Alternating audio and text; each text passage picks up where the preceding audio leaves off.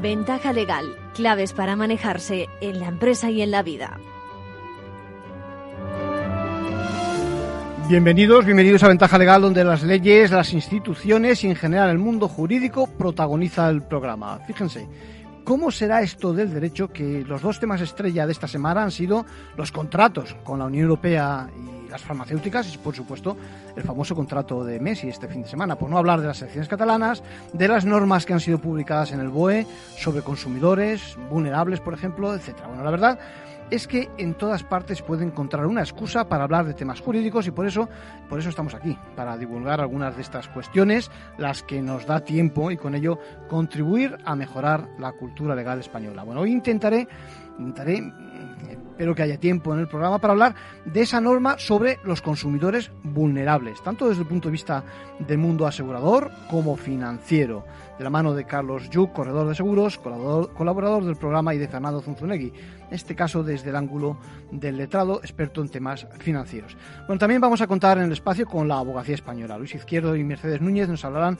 de los gastos de tasación de las hipotecas, de la ley de segunda oportunidad, del Día Europeo de Protección de Datos y muchas más cosas. Y en la segunda parte junto a las entrevistas, incluida la de José Manuel Estebanez, juez. Espero que me dé tiempo a hablar, bueno, otros temas, por ejemplo, la posición del Tribunal Supremo en materia de plataformas neutrales, que pone los puntos sobre las IES en cuanto a la posición de, por ejemplo, el portal eh, ya extinto, eh, creo, HomeAway, en relación con las viviendas turísticas. Muy importante llegar a una conclusión para aclarar la posición de cada uno en el mercado, papel de cada empresa, ¿no? ¿Y qué me dicen? Bueno, correrán en un futuro los billetes eh, de euros, esas monedas tal y como las entendemos ahora, o desaparecerán. Desde Europa, desde el Tribunal de Justicia de la Unión Europea, conocimos una interesante sentencia que justifica que en ciertos casos sean sustituidos por otras formas de pago. Así que, ¿qué fue de la expresión de billetes, monedas de curso legal? Luego lo vemos. Ahora sí, empezamos con las noticias de la abogacía.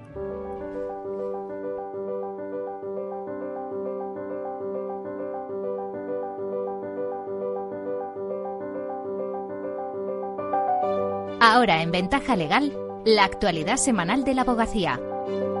Bienvenidos Luis, bienvenidos Mercedes, ¿cómo estáis? Hola, ¿qué tal? buenas tardes. Saludos a todos. Hoy comenzamos la actualidad semanal de la abogacía con las hipotecas, porque el Tribunal Supremo dictó el pasado miércoles una sentencia en la que establece que los gastos de tasación de los inmuebles hipotecados antes de la entrada en vigor de la Ley de Contrato de Créditos Inmobiliarios, la de marzo de 2019, le corresponden al banco. El alto tribunal zanja de esta forma el largo proceso de pugna por establecer qué gastos del proceso de suscripción de una hipoteca le correspondían al consumidor y cuáles eran de la entidad financiera. Hablaremos de eso y también de la ley de segunda oportunidad. Una abogada de Castellón ha conseguido por primera vez con este procedimiento no solo liberar al propio deudor, sino también a sus fiadores, sin intervenir los mismos en el concurso.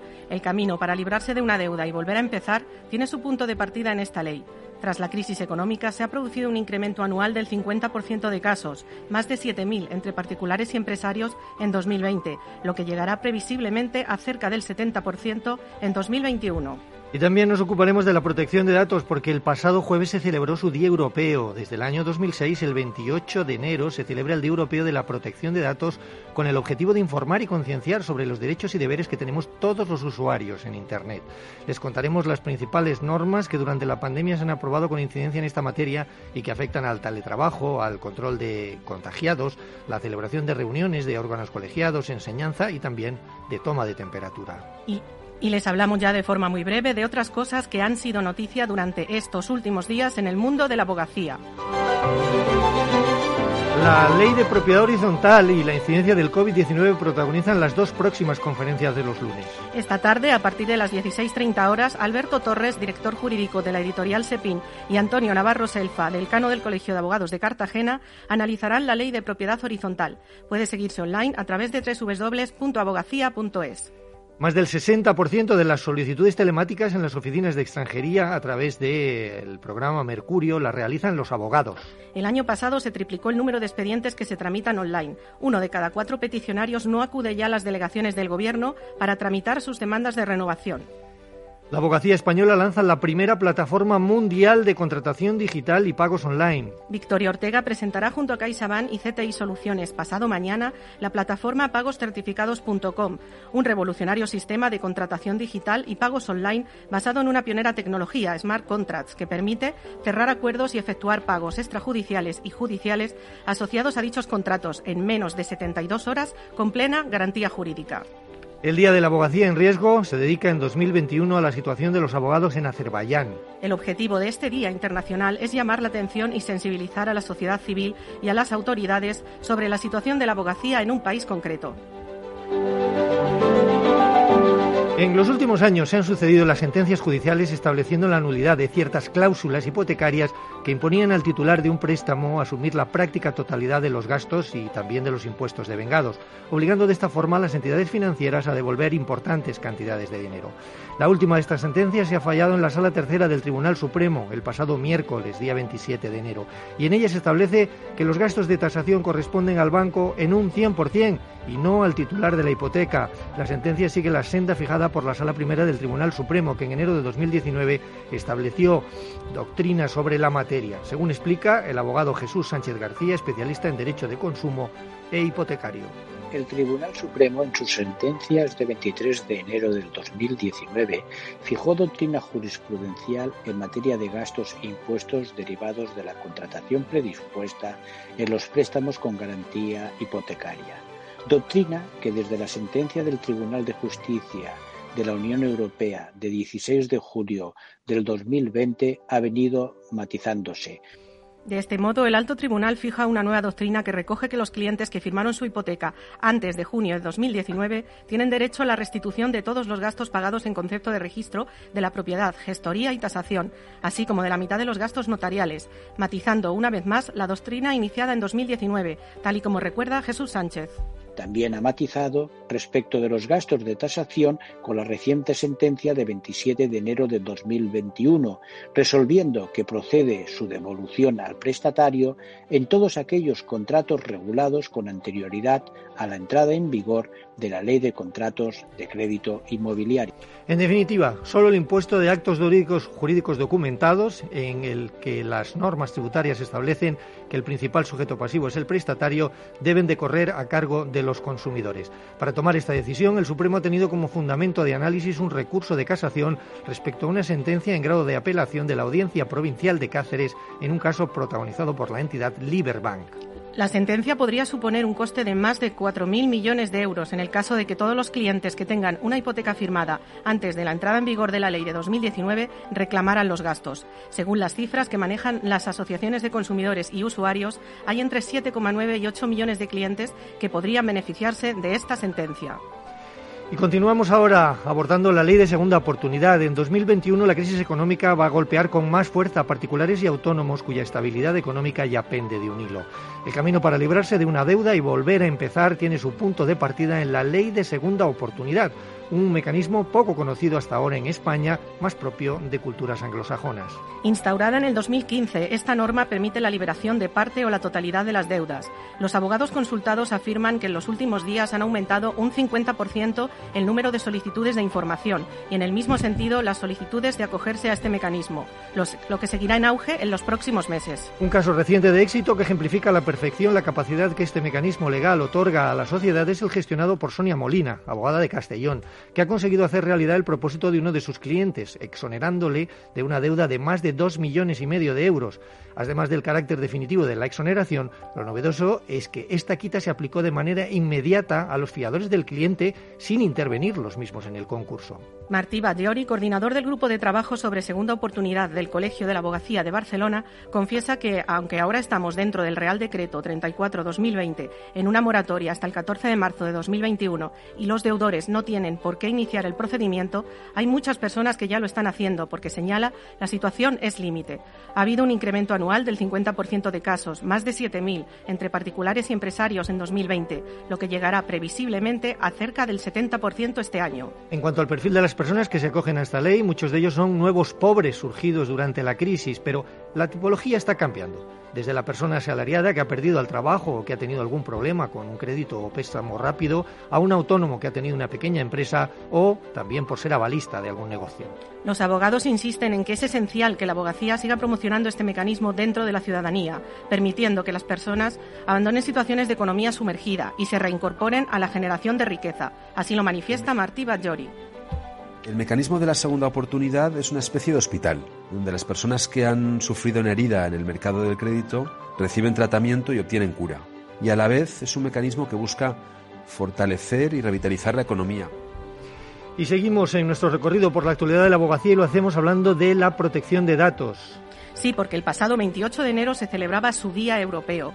Los dos parámetros en los que nos movemos, sociedad digital y protección de datos, han sido y están siendo sometidos a prueba durante la pandemia que desde hace casi un año venimos sufriendo. La crisis del coronavirus, a raíz de las declaraciones del estado de alarma, ha generado una extensa producción normativa basada en la aprobación de decretos leyes, tanto por parte del Estado como de las comunidades autónomas. Desde los primeros días de la pandemia, la Agencia Española y el Comité Europeo de Protección de Datos advirtieron que la privacidad de la información no debía en ningún caso considerarse como obstáculo para luchar contra esta enfermedad, pero también que las medidas que en su caso se adoptasen y que pudiesen afectar a la protección de datos debían ser temporales y no irreversibles. Así lo afirma el delegado de Protección de Datos de la Abogacía Española, José Luis Piñar. En efecto, eh, la celebración de este día debe servir para reiterar el compromiso de la abogacía con el derecho fundamental a la protección de datos y recordar que las medidas aplicadas durante la pandemia deben ser temporales al objeto de recuperar cuanto antes la plena normalidad en el disfrute de los derechos fundamentales una de las normas aprobadas el pasado año fue el Real Decreto Ley 21-2020 de 9 de junio sobre medidas urgentes de prevención, contención y coordinación para hacer frente a la crisis sanitaria ocasionada por la pandemia. Esta ley considera el COVID como enfermedad de declaración eh, obligatoria, lo que permite establecer eh, precisamente la obligación de facilitar a la autoridad de salud pública competente todos los datos necesarios para su seguimiento y vigilancia epidemiológica que le sean requeridos. Además de estas normas de alcance general, la Orden del Ministerio de Sanidad 297 de 27 de marzo encomendó al Ministerio de Asuntos Económicos y Transformación Digital el desarrollo de diversas actuaciones sobre el uso de la geolocalización y de aplicaciones de seguimiento y rastreo para combatir la propagación del virus. Enorme alcance tuvieron y tendrán las implicaciones en materia de protección de datos en el marco de la enseñanza online y, en particular, en la celebración de pruebas de evaluación o exámenes. Y terminamos con el abogado de la semana. ¿Quién es Mercedes esta semana y por qué? Se trata de Verónica Alarcón, abogada que ha obtenido el reconocimiento de Best Lawyers Spain por su trabajo en materia de privacidad y protección de datos, en su decimotercera edición y por segundo año consecutivo.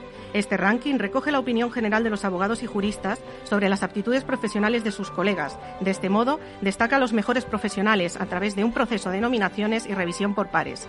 Para Verónica significa un gran honor poner a ciudades más pequeñas como Murcia y a sus abogados en el mapa de la protección de datos. Apunta que con la entrada en vigor de la nueva Ley de Protección de Datos y Garantía de los Derechos Digitales se han incrementado el número de sanciones y reclamaciones relativas a los datos personales. La nueva Ley Orgánica de Protección de Datos ha provocado un aumento importante en las cuantías máximas de las sanciones. Pues nada, eh, enhorabuena Verónica por ese premio. Y con esto terminamos. Saludos a todos. Luis, Mercedes, os veo el próximo día. Hasta el lunes. Hasta el lunes.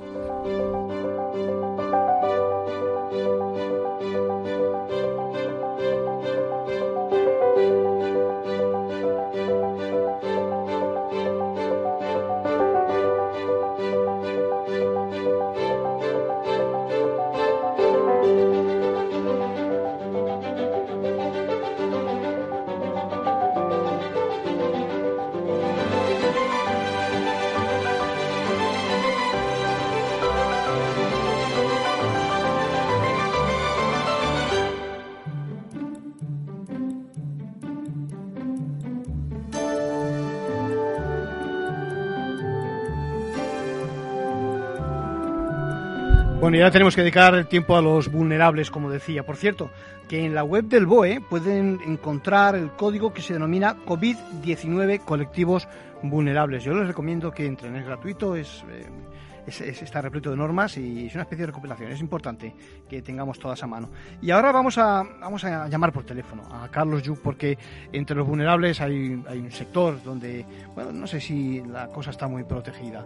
hablamos con Carlos Yuc. Eh, corredor de seguros sobre el sector asegurador precisamente y, y los vulnerables.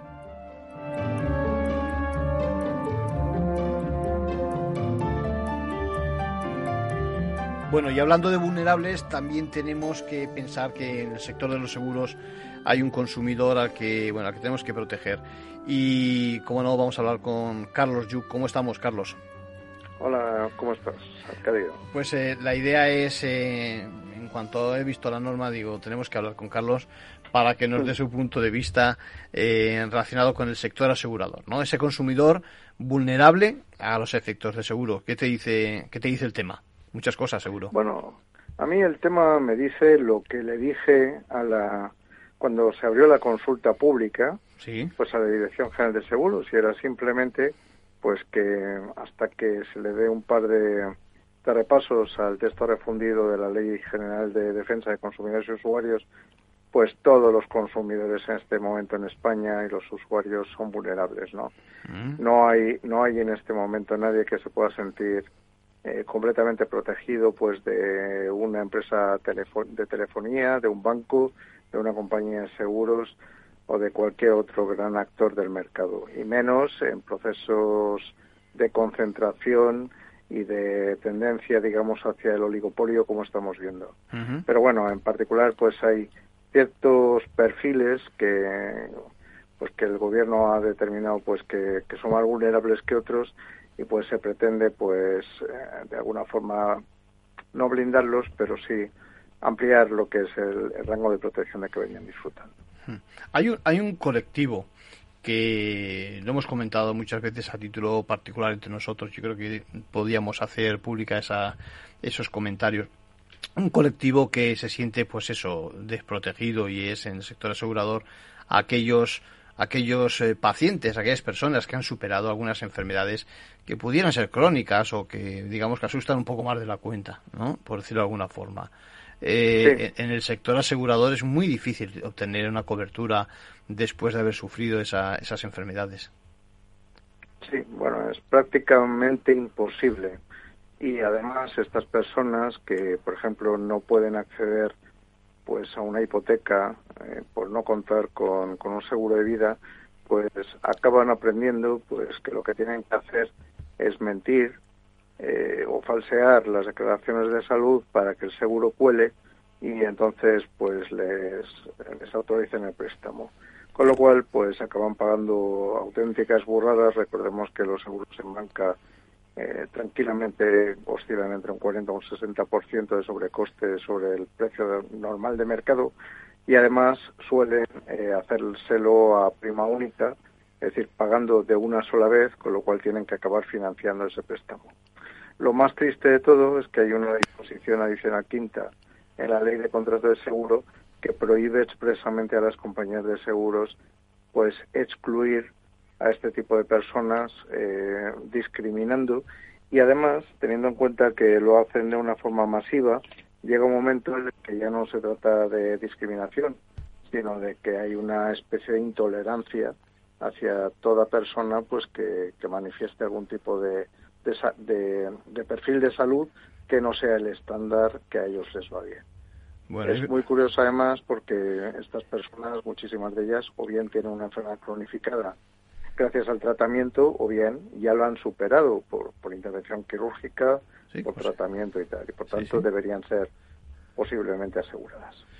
Al final, eh, yo creo que tenemos que hacernos ecos de este tipo de situaciones y déjame que te pregunte, creo que estás organizando un evento que me gustaría que difundiéramos por, por, por las ondas.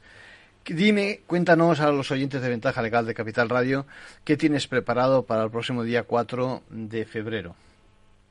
Pues sí, el día 4 vamos a, con la colaboración del Colegio de Alicante, del Colegio de Mediadores de Alicante, y de Asufin y de Ventaja y de Pulso, Pulso Legal, Sí. pues vamos a tener, vamos a tener ahí un, un bonito evento dirigido en este caso a corredores de seguros. Es un evento en el que vamos a poner sobre la mesa eh, cómo se está manejando el, el tema de la discriminación eh, de personas en el seguro. Vamos a lanzar también una encuesta para conocer cuál es el pulso del mercado, decir, qué es lo que están haciendo de verdad las, las aseguradoras, y qué salidas tienen pues las personas que se que se encuentran eh, pues bajo esa esas situaciones que son objeto de, posible discriminación ¿no? nos interesa pues conocer realmente cuál es el comportamiento, la actitud de mercado y qué es lo que pasa en realidad, independientemente de lo que digan las leyes. Para eso, pues hemos eh, construido pues un evento de una duración hora y media, dos horas, y pues que cuenta con componentes de, primera línea, además todos ellos independientes. Tú eres uno de ellos, Arcadio. Lo sabemos, lo sabemos. Eh, eh, además vas a moderar el evento. Luego tenemos ahí a Gonzalo Iturmendi, tenemos a Patricia Suárez, presidenta de Asufin. Sí. Vamos a tener también a Emilio Fiances, que es un actuario, nos lo traemos de Alemania para que no tenga ningún tipo de conflicto de interés.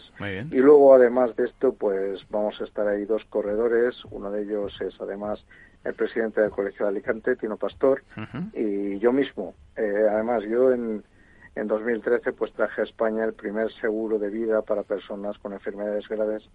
Es un tema que lo tengo muy bien estudiado. Sé que sé que una persona con VIH, por ejemplo, está eh, y puede tener una esperanza de vida muy larga. Sé que una persona que supera un cáncer hoy en día ya no es una sentencia de muerte como antaño y por tanto pues él espera una estadísticamente muchos años de vida por delante. Sí. Y lo que no es normal es que la, industria del seguro no tenga una solución para estas personas. También en el ámbito del seguro médico.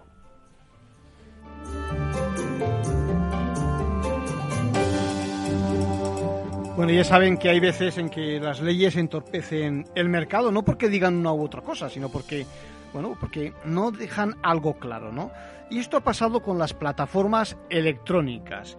Eh, en una sentencia que, bueno, que confirma ahora el Tribunal de Justicia, lo que dijo en su momento el Tribunal de Justicia de la Unión Europea, el Tribunal Supremo deja las cosas claras. Es decir, corrige la decisión, en este caso de la Generalitat catalana, que borraba del portal HomeAway esas viviendas turísticas que no habían sido inscritas en su registro al final el Tribunal Supremo dice que puede existir intermediarios neutros, ojo, neutros de alojamientos de datos, de manera que una actividad que se desarrolle eh, no se regule por la legislación sectorial, en este caso la de alojamiento turístico, sino por la de la sociedad de la información. Y es muy importante este matiz, de verdad, la neutralidad, ¿eh? porque de esta manera queda bien claro que desempeñan un papel concreto, que no les incumbe, por ejemplo, a las plataformas ser vigilante de otras cosas, eh, bueno, les cumplen, por ejemplo, los requisitos legales, sino que solo tienen que limitarse a seguir las instrucciones de la Administración cuando así se lo ordena. Tu radio en Madrid 105.7, Capital Radio. Memorízalo en tu coche. Disfruta de la mejor cocina gallega en Montes de Galicia. Todo un clásico moderno en el barrio de Salamanca. Disfruta de la variada dieta atlántica, de las mejores carnes y pescados tratados con respeto y transparencia y regados con una de las mejores bodegas de la zona. En grupo, en familia o en pareja, Montes de Galicia te ofrece el espacio perfecto en cada ocasión. ¿Sabes cuál es el mejor dial para escuchar Capital Radio? Tu móvil. Ya tienes disponibles las versiones de iOS y Android de Capital Radio. Y si quieres escucharlas en tu coche, lo tienes muy fácil. Empareja el Bluetooth de tu coche con tu móvil o tableta, entra en la app de Capital Radio y ya lo tienes. Escucha Capital Radio en digital. Y si te preguntan qué escuchas, no lo dudes. Capital Radio.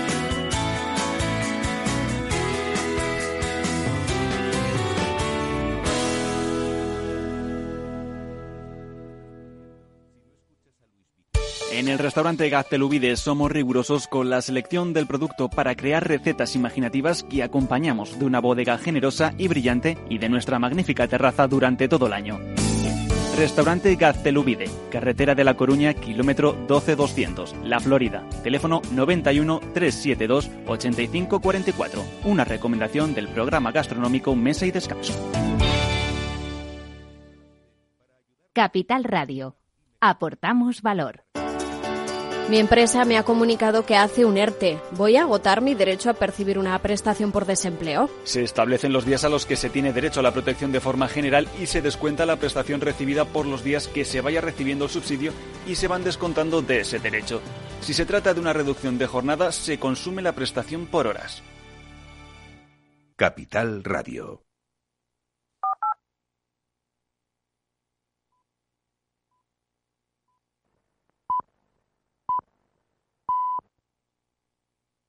Ventaja legal con Arcadio García Montoro.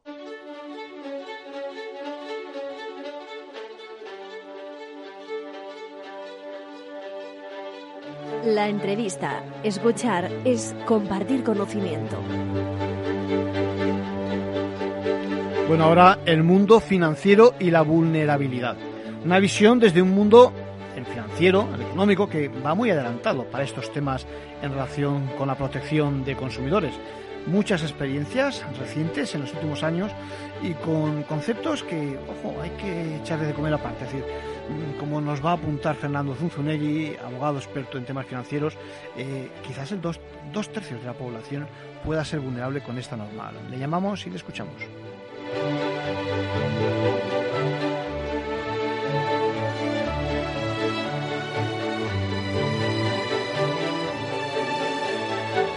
Bueno, y hablando de consumidores vulnerables en el sector financiero, anda que no tenemos ya experiencia. Eh, en cualquier caso, quiero que comentemos con un experto, con don Fernando Zunzunegui. ¿Cómo está, Fernando? Muy bien, espéramente, Arcadio. Pues, eh, ¿por qué no nos cuentas un poco qué te parece esta, esta nueva norma que hemos conocido la semana pasada? Eh, eh, donde, bueno, menciona un montón de supuestos en los que los consumidores podemos ser vulnerables. Por supuesto, también por razón de, del mundo de los negocios, del mundo financiero. ¿Qué te parece? Sí, bueno, es, es, una norma que la única novedad que tiene es dar la noción añadida a la de consumidor, modificando la Ley General de Defensa de Consumidores y Usuarios, sí. eh, y mm, añadir el concepto de consumidor vulnerable. Eh, a fin de cuentas, aunque es muy largo, es, es un texto de ocho líneas para definirlo, sí. quiere decir que es vulnerable aquella persona que no puede tomar las mejores decisiones y que puede tomar decisiones negativas para sus intereses. Uh -huh. eh, bueno, la realidad es que mmm, los consumidores se definen como la parte débil, vulnerable. Y lo que viene a, a señalar esta norma, y es preocupante, es que ahora, mm, a partir de este momento que ya está en vigor la ley, sí. tenemos, tenemos el consumidor en general y luego los consumidores vulnerables, -huh. lo que viene a indicar que mm, el consumidor general no es vulnerable, yeah. lo cual eh, cuestiona su protección. Entonces ahora tenemos que fijarnos en quién indica que es vulnerable. Aquí es una larguísima lista. Sí empieza por los jóvenes, mm. mejor dicho, por los niños, niñas y adolescentes. Dice, mm, todos los, los menores de, de 18 años, el 17,6% de la población. Sí. Aunque no sé muy bien un niño de dos años cómo puede tomar decisiones de consumo, pero Está bueno, claro. eso lo preguntamos al, al ministro Garzón. Luego vienen las personas mayores, que son el, el 19,6% de la población. Sí. Luego vienen mmm, todas las mujeres, que son el 50% de la población luego vienen todos los, los inmigrantes, luego vienen todas las personas analfabetas funcionales, sí, que sí. cifra la, el texto de exposición de motivos en 577.600 eh, personas que, que califica de, de, analfabetos funcionales. Sí. Luego todos aquellos que no tienen acceso a Internet, que son el 4,7% de, la, de la población uh -huh. en esa brecha digital. Luego los discapacitados, que son 3.847.900. Es decir, que según esta norma, son consumidores vulnerables, necesitados de especial protección, más de dos tercios de la población española. Mm. Luego, luego, ¿quién queda, mm, digamos, desprotegido?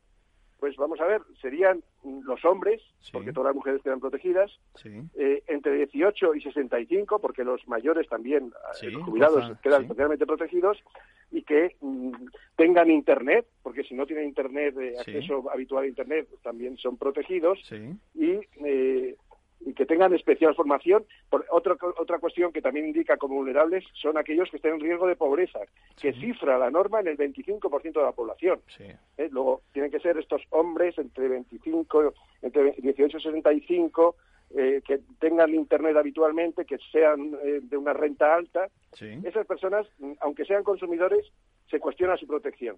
Y luego a todo el resto mm, eh, se les protege especialmente. Claro, especialmente proteger a la mayor parte de la población no tiene sentido. Digámoslo claro, esto es una, una norma de cara a la galería que lo que pretende es tener más voto y se recoge a todo el mundo. Eh, tanto que, que todos, mm, prácticamente el, el, 75% de la población es vulnerable, muy vulnerable. Sí, a mí, eh, bueno, yo me preguntaba, Fernando, me preguntaba Fernando, en efecto, si, y se lo he dicho hace un momentito, lo escucharás, eh, a, un, a un juez que va a intervenir también en estas cortes que estamos haciendo. Eh, si desde el punto de vista técnica legislativa ya me parecía un poco burdo, déjame que lo diga así, porque por eso, porque me parece que incluir a todos, acuérdate que en, el sector financiero habla también de la discriminación, digamos, o la vulnerabilidad por razón del lugar de residencia donde uno vive, ¿no? Porque en efecto puede no tener acceso a servicios es que, bancarios. es vulnerable. La verdad es que parece un poco, es curioso. Por edad, por sexo, por origen, por residencia por alergias, por desempleo, por enfermedad, por minoría étnica o lingüística, por ser persona desplazada, por ser migrante. Por eso te digo que es más del 80% de la población. Sí, sí, sí, sí, ¿Sabes? Eh, la verdad es que ha sorprendido, a mí me ha sorprendido el, el, formato que utiliza. Eh, es más, me ha sorprendido que no haya tenido tanto eco en la calle, si es una norma, digamos, con, con fines políticos o de propaganda, y yo ahí no me meto, eh, aún así no se ha dado eco suficiente, ¿no? Es decir, no sé, no sé, la verdad es que... Y en el mundo financiero yo te preguntaba, poco más se va a poder añadir a fecha de hoy con lo desarrollado que está por vía de jurisprudencia, ¿no? Y demás, las prácticas, eh, digamos, abusivas, eh, poco puede aportar esta norma, ¿no te parece? Bueno, vamos a ver, esta norma no aporta nada. vale. ¿Por qué? Porque lo único que hace es decir, estas personas, que es la mayor parte de la población, son especialmente vulnerables y luego lo que establece es que habrá políticas públicas que establecerán esta mayor protección del, consumidor vulnerable y no identifica ninguna. Es decir, que esta norma no tiene contenido. ¿eh? ya las normas sectoriales recogen eh, eh, una protección especial en el, en el sector financiero para, para, para, todos los clientes que no son profesionales y, poco añade poco añade mm. esta, esta norma. Si quieres te digo un una, solo índice, un inciso, Que, que sí añade algo nuevo. A ver, venga. Eh, es, eh, es, dos veces, lo reproduce dos veces en la Ley General de Consumidores y Usuarios, pero lo hace en general, aunque luego dice la coletilla siempre especialmente en los muy vulnerables. Pero bueno, pero lo establece para todo el mundo y es nuevo. Es decir, que ahora las empresas no solo tienen que informar, sino que además tienen que leo, comillas, prestar asistencia necesaria de forma que aseguren su adecuada comprensión y permitan la toma de decisiones óptimas para sus intereses. Es decir, que mm, se viene a trasladar a las empresas no solo la obligación de informar al consumidor, sino de asistirle, esto es nuevo, y además asegurarse que toma decisiones óptimas a sus intereses. Bueno, esto sí es una novedad, ¿eh? esto es una novedad que habrá que considerar. Eso es muy complejo. ¿Cómo, ¿Cómo, va a saber, digamos, la empresa, quien ofrece servicios, cuáles son los intereses para su cliente, su consumidor en este caso? No, no lo veo yo. Fíjate, Arcadio, que aquí se viene a recoger algo que sí está en el mundo financiero. Porque el mundo financiero es muy complejo y hay unas normas que se aplican a los bancos de actuar en el mejor interés del cliente eh, y de mejor ejecución de las operaciones en el mercado. Claro, pero porque el consumidor, mm, el cliente no puede ir directamente a los mercados, tiene que ir a un intermediario profesional que debe velar por sus intereses. Bueno, esto está justificado en mercados tan complejos como los financieros, pero ahora se viene a extender este principio de, mejor ejecución, de mejor prestación de servicio a todos los servicios de consumo y a todos los productos. Eh, lo cual, mm, bueno, habrá que reflexionar sobre, sobre lo que han introducido en la ley. Sí, sí, sí. ¿Cómo, cómo, cómo se pone en práctica eso? Parece, parece un poquito... Bueno, vamos a ver. Mm.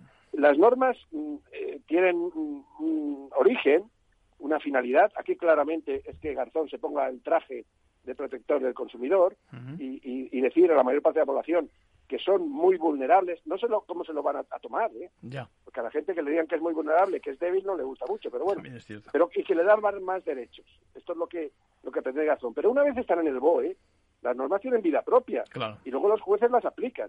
Y ahora los jueces, lo repito, tienen que velar las relaciones de consumo no solo por la información, sino por la asistencia al consumidor y porque el, consumidor tome las decisiones óptimas a sus intereses. Y esto es nuevo. Sí, va- vamos a ver cómo se interpreta, en efecto. Vamos a ver cómo se, se le da contenido a esas a esa, a esa, a esa lectura de la ley. Bueno, eh, nos quedamos con, con esa aportación. Nos quedamos con que en tu parecer, en efecto, pues es una norma, vamos a decirlo así, a lo mejor eh, eh, excesiva, ¿no? A lo mejor la palabra o a lo mejor innecesaria en algunos sentidos. No sé si es un poco. Bueno, Arcadio, estamos acostumbrados, ¿eh? Va, Estamos en una programación social, ya. en una programación social. Eh, son normas programáticas de, un, de un programa de un partido político, de un, o de un gobierno. ¿eh? pero, pero luego eh, el derecho debe ser objetivo, general, Mm.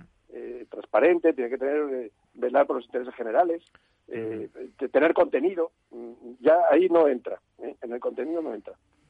Se queda en el programa.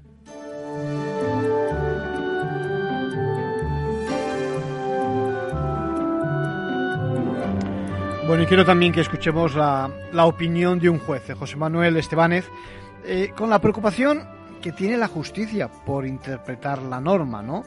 Y también hablando de ventajas, haciendo hincapié, por ejemplo, en la información que se facilita al consumidor. Y un apunte también sobre las viviendas. Lo escuchamos.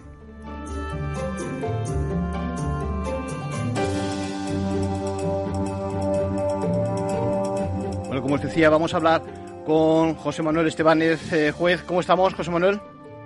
Hola, buenas tardes. Muy bien. ¿Qué tal estáis vosotros? Pues muy bien, esperando, ansiosos de conocer a ver qué te parece este Real Decreto Ley, el 1-2021 de 19 de enero sobre protección de consumidores y sobre todo frente a esa situación de vulnerabilidad social ¿no? y económica. ¿Qué te parece? Bueno, vamos a ver. eh, me parece que es interesante porque todo lo que suponga progresar en la protección de los derechos de los ciudadanos y de los consumidores, pues eh, mira, eh, tiene un sesgo positivo. Se mire como se mire. Y en este caso lo que se viene a hacer es ampliar el concepto tradicional de consumidor y usuario a la hora de introducir una nueva figura o integrar la anterior del consumidor tradicional y se trata de dotar de mayor protección a lo que se consideran a colectivos o consumidores que se encuentran en especial en situación de vulnerabilidad, esencialmente económica, pero también condicionado también a situaciones de subordinación y de, y de desconocimiento de ciertos factores. Yo creo que, bueno, es interesante y yo, eh, me hubiese gustado más, tal vez, un poquito más de precisión en algunos conceptos, pero esto es un, bueno, una valoración estrictamente personal por mi parte. Y, en- y es interesante porque se introducen una serie de medidas que sería que creo que pueden beneficiar a todos los consumidores y realmente a los especialmente eh, vulnerables. Sí. Estoy pensando sobre todo en el colectivo de mayores Sí, te iba a decir... que no es el único, ¿eh? Que Sí, no es el único que está amparado por esta medida. Pero yo en este momento el que más visualizo más claramente, Bien. yo lo entiendo, eh, eh, o que considero que es más susceptible de sufrir estas situaciones de abuso y que necesitan una especie de protección, yo lo enfoco en- sobre todo en el colectivo de nuestros mayores. Sí, porque lo que parece en principio la norma eh, es muy declarativa, ¿no? Es, eh, parece que, que, en efecto pues eh, eleva a una categoría, parece que superior eh, este tipo de, protección. Eh, lo que pasa es que, te lo cuento ya a título personal, una norma o estas normas donde eh, los preámbulos, introducciones son tan grandes y, y luego lo- el, articulado que se reforma es pequeño, a mí me da un poquito de miedo porque digo, al final eh, casi es mejor que haya normas especiales, ¿no? Que, que reformen cada uno de los aspectos. Digo yo como técnica legislativa. Como técnica legislativa, eh, yo creo que mm, más que reformas parciales, soy partidario de, de reformas claras y Mm. taxativas. Sí, claro. Porque entiendo que en este caso concreto, y no hablo de que se haya utilizado la fórmula del decreto ley, porque se ha juzgado por las autoridades competentes y Sí. luego vendrá nuestro Congreso a, a valorar si lo convalida o no, que Sí. es una situación de extraordinaria urgente necesidad. Se Sí. cita en la exposición de motivos pues parte de la, normativa de la agenda comunitaria en materia de protección de consumidores Sí. y se trata de dar unas concepciones que yo creo que van a tener luego son muy amplias, en mi opinión, Eso es. y luego al, como tú bien dices, al, al entrar en una fase esencialmente declarativa, o claro, luego la jurisprudencia va a tener que entrar caso por caso y va, va a tener lo que ir perfilando muchísimo.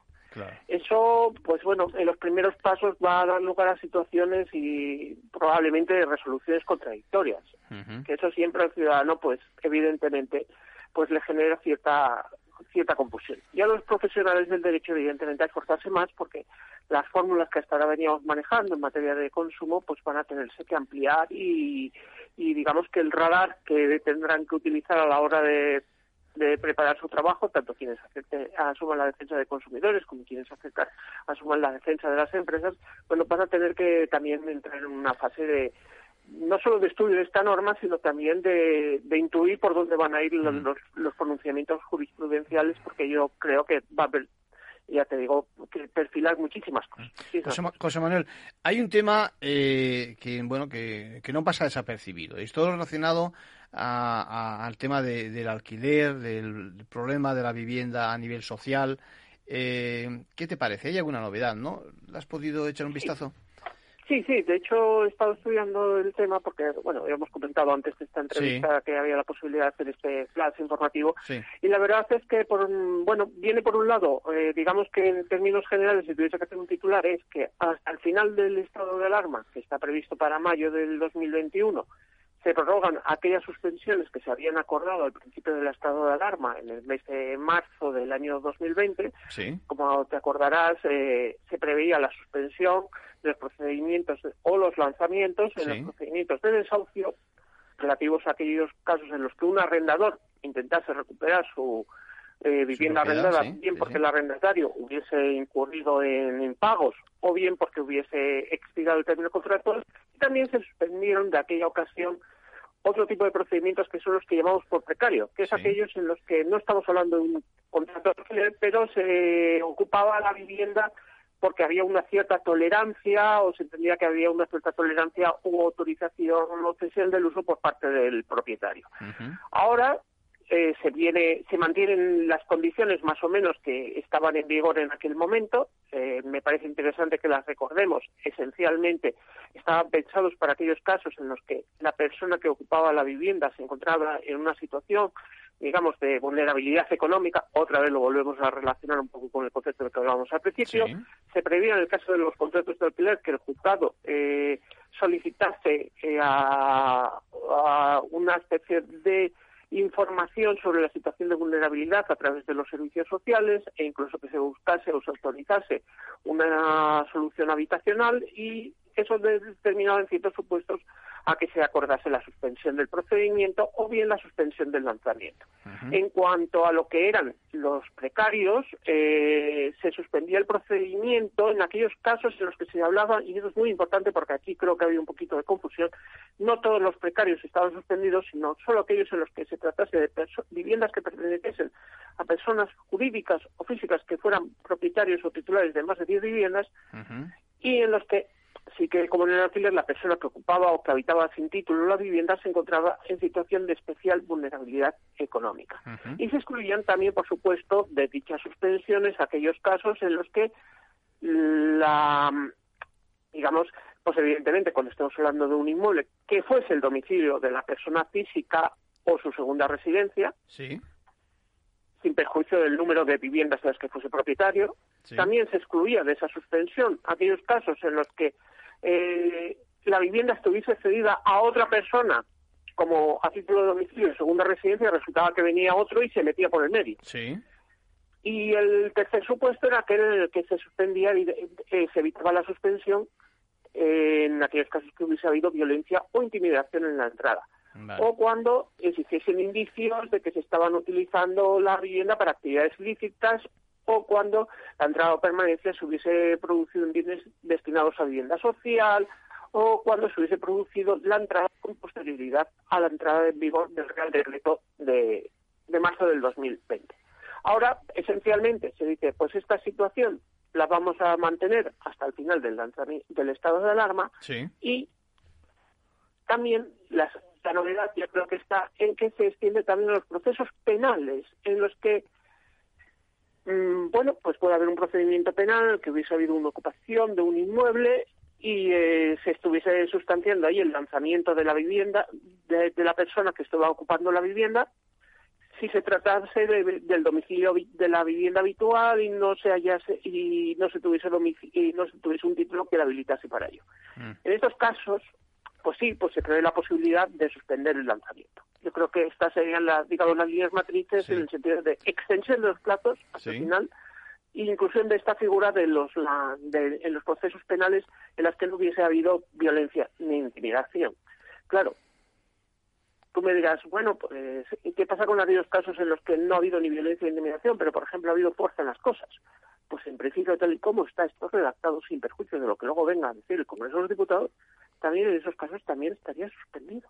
Sí, la verdad. Se produciría la suspensión. La verdad es que con, la, con, la, con la discusión, con el debate que ha habido en la calle acerca de, las ocupaciones y demás, la norma, yo me sorprende que no haya tenido más eco público, quizás por, precisamente porque hay que leérsela y hay que analizarla.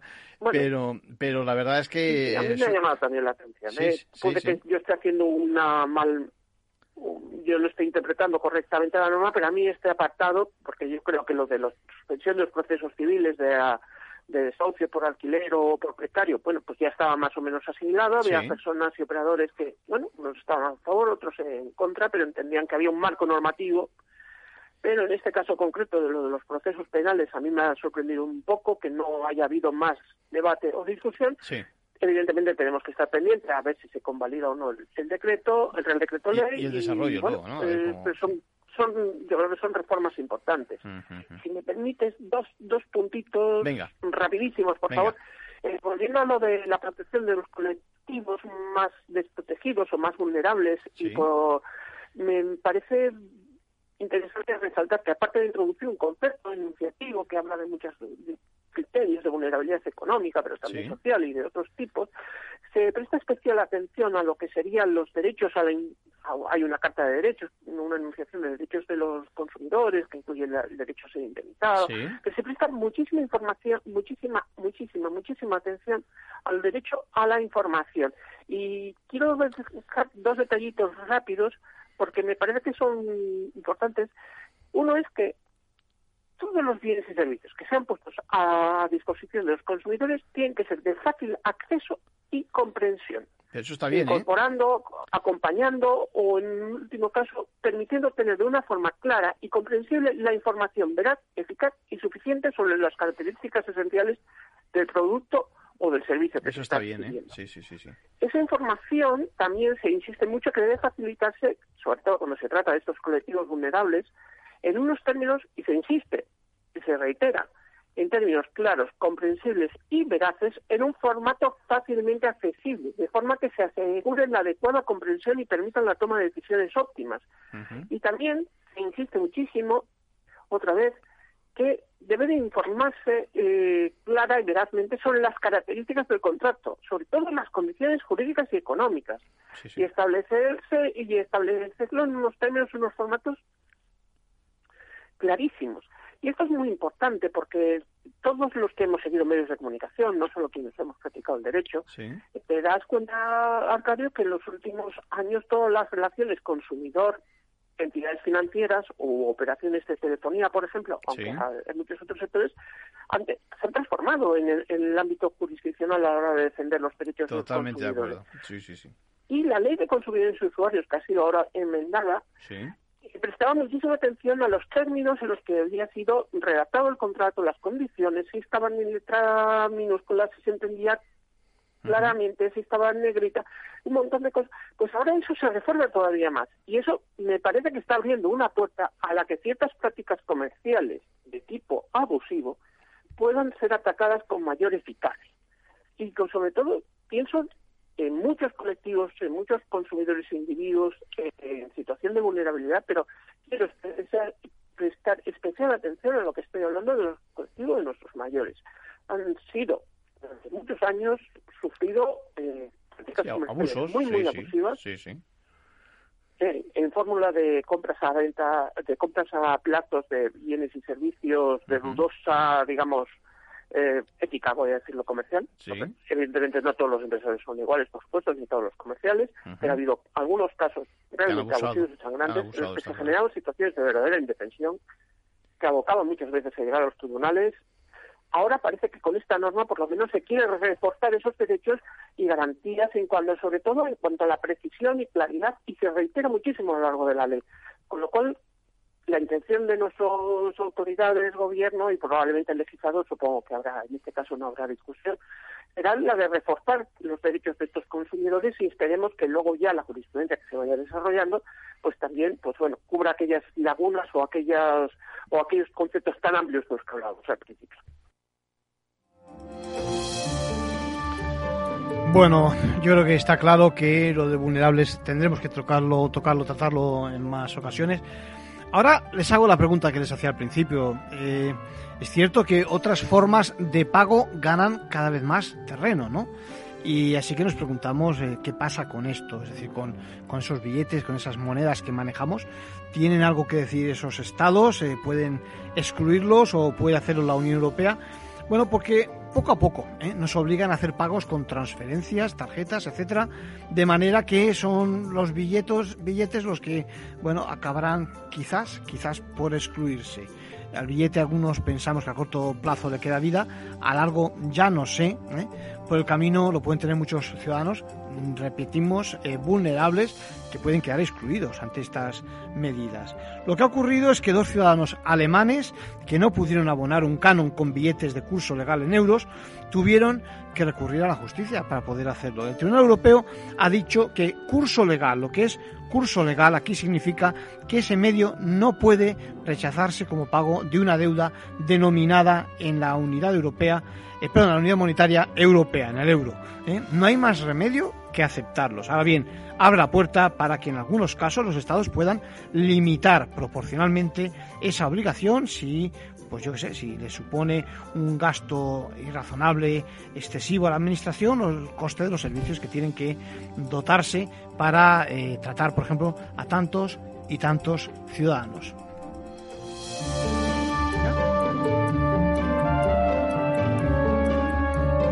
Bueno, aquí acabamos por hoy. Eh, les recomiendo que nos escuchen todas las mañanas y por supuesto también el próximo domingo que pueden escuchar otra vez el programa y en todo caso a través del podcast de Capital Radio en la pestaña de Ventaja Legal. Que tengan una buena semana.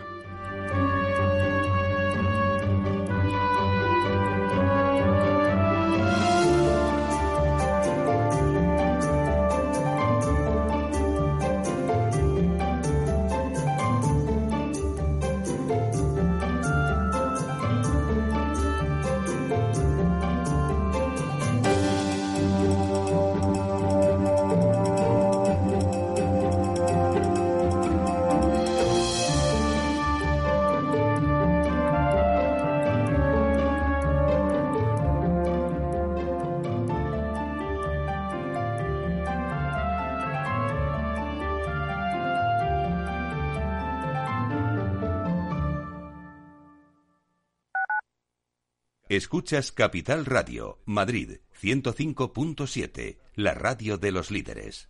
Gráficas Naciones. Más de 50 años de experiencia en el sector de las artes gráficas. Apostamos por la última tecnología tanto en impresión offset como en digital y gran formato. Realizamos todo tipo de impresión. Tarjetas de visita, folletos, libros, vinilos, decoración y montaje de stands. Más información en el 91 629 2145 o en gráficasnaciones.es.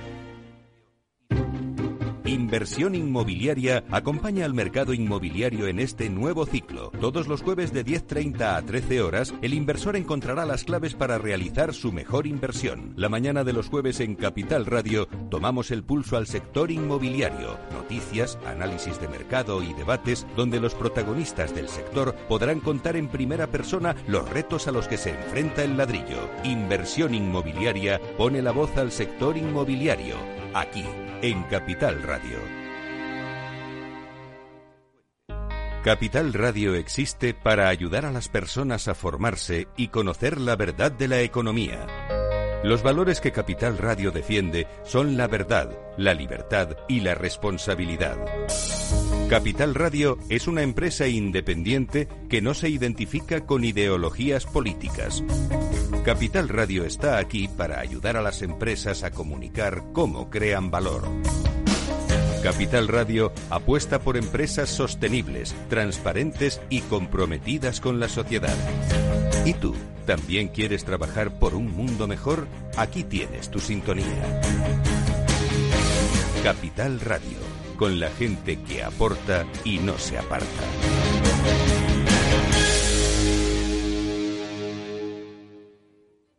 Capital Radio. Siente la economía.